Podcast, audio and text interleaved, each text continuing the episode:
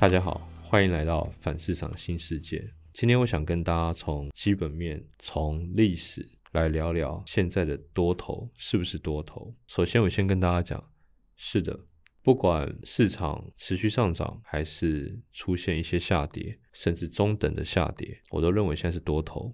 那至于这是一个什么样的多头，是一个持续喷出的多头？还是风险较高、震荡较大的多头，它会取决于我们现在操作的资金水位的控管，而资金水位控管一直在股票市场是最重要的。所以，首先我先说，我认为现在是一个什么样的多头市场？要判断现在是否是多头市场的话呢？我觉得拉一个历史区间来跟大家谈论现在的状况。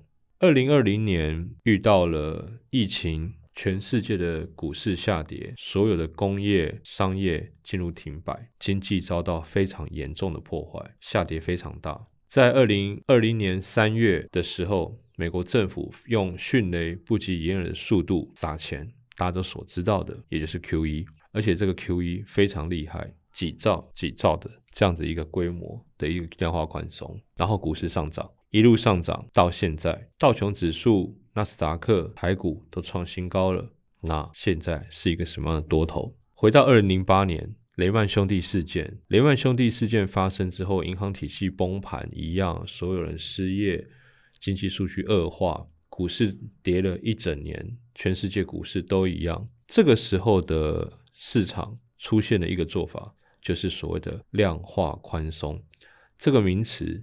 应该是在这个时候才正式被大家所认识的。以往股市跟着经济走，经济好股市就好，经济坏股市就坏。二零零九年从量化宽松以后呢，不断上涨，不断上涨，不断上涨。二零零九涨到二零一零，涨到二零一二，在这三个年份呢，我们把它当成第一个阶段。这个时候经济并没有很明显的复苏，尤其在二零零九年，而 Q 一是持续持续的做。当时量化宽松是缓而多次，看情况再说。在这样一个情况呢，股市不断的上涨，中间有一度有回档。二零一零，这个是中国央行首度开始觉得要收回一点资金。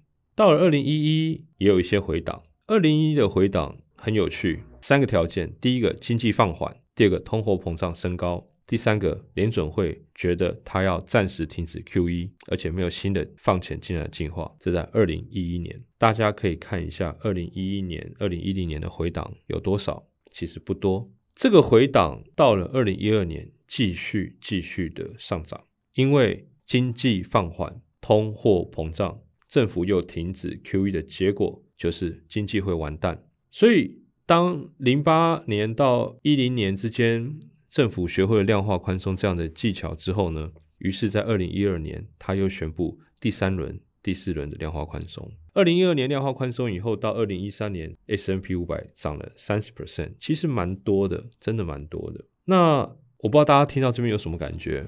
哦，经济放缓，通货膨胀升高，政府宣布停止购债，大家觉得政府是要打压经济，还是要提振经济？到了二零一四年呢？发生了很多事。首先，联准会又开始宣布可能要加息，而且也实际上也加息了。此时此刻的经济是好的，制造业指数各个经济指标都是好转的，所以二零一四年也在涨，也在涨，涨到二零一五年，终于出现了这几年来的回档。好久没有出现回档，在二零一五年出现了。这时候的回档有几个特征：第一个，通货膨胀非常高；第二个。经济非常差，应该说变差，GDP 下降 pm 下降，然后呢，联准会又宣布决定要升息。大家觉得很奇怪，因为联准会要压抑通货膨胀，但是经济下降呢，一升息压抑通货膨胀，一打击到经济，所以大家预期经济会下修，但是这时候也只有跌百分之十而已。值得注意的一件事情是，二零一五年联准会升息，大家去看一下二零一六年的股市发生什么事，继续。上涨，因为经济数据又好转。在我们论述的整个过程中，有几个东西很重要，就是经济数据。等一下我跟大家讲。二零一六年股市上涨大涨，二零一六年年底川普当选，二零一七年川普宣布了减税计划，于是市场又疯狂的上涨，到二零一八年，接下来出现中美贸易战，接下来出现了升息。川普那时候非常的不爽，说联准会阻止他扩张经济，为什么要升息？结果一轮中美贸易战经过了一个比较大的下跌之后，股票市场到二零二零年疫情前又是疯狂的暴涨。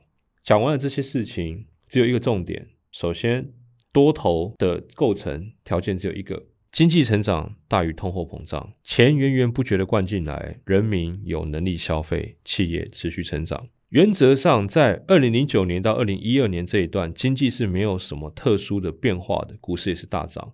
大家可以回想那个时候的市场是不是非常担心？跟现在一模一样。现在经济放缓，通货膨胀升高，联准会也放出鹰派消息。各位，这个。就是我所谓的，这是一个什么样的多头？这是一个有点风险的多头，这是一个可能震荡的多头，但不能改变它是多头市场的一个本质。政府从来就没有想要打压自己的经济，这是没有道理的事情。不管是升息还是收回资金，甚至在二零一八年中美贸易战的时候，明明美国经济衰退了，而联准会却加息，但这个不代表他在打压经济。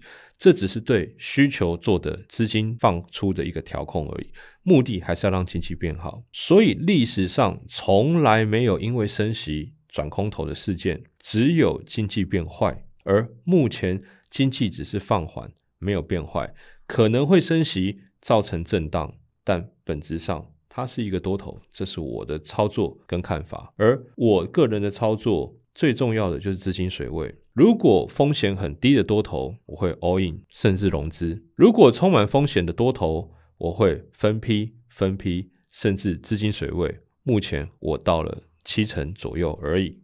前一阵子甚至到六成，那是因为下跌了，我又买回来。而资金水位的控制，正是我们面临风险震荡的一个绝佳条件。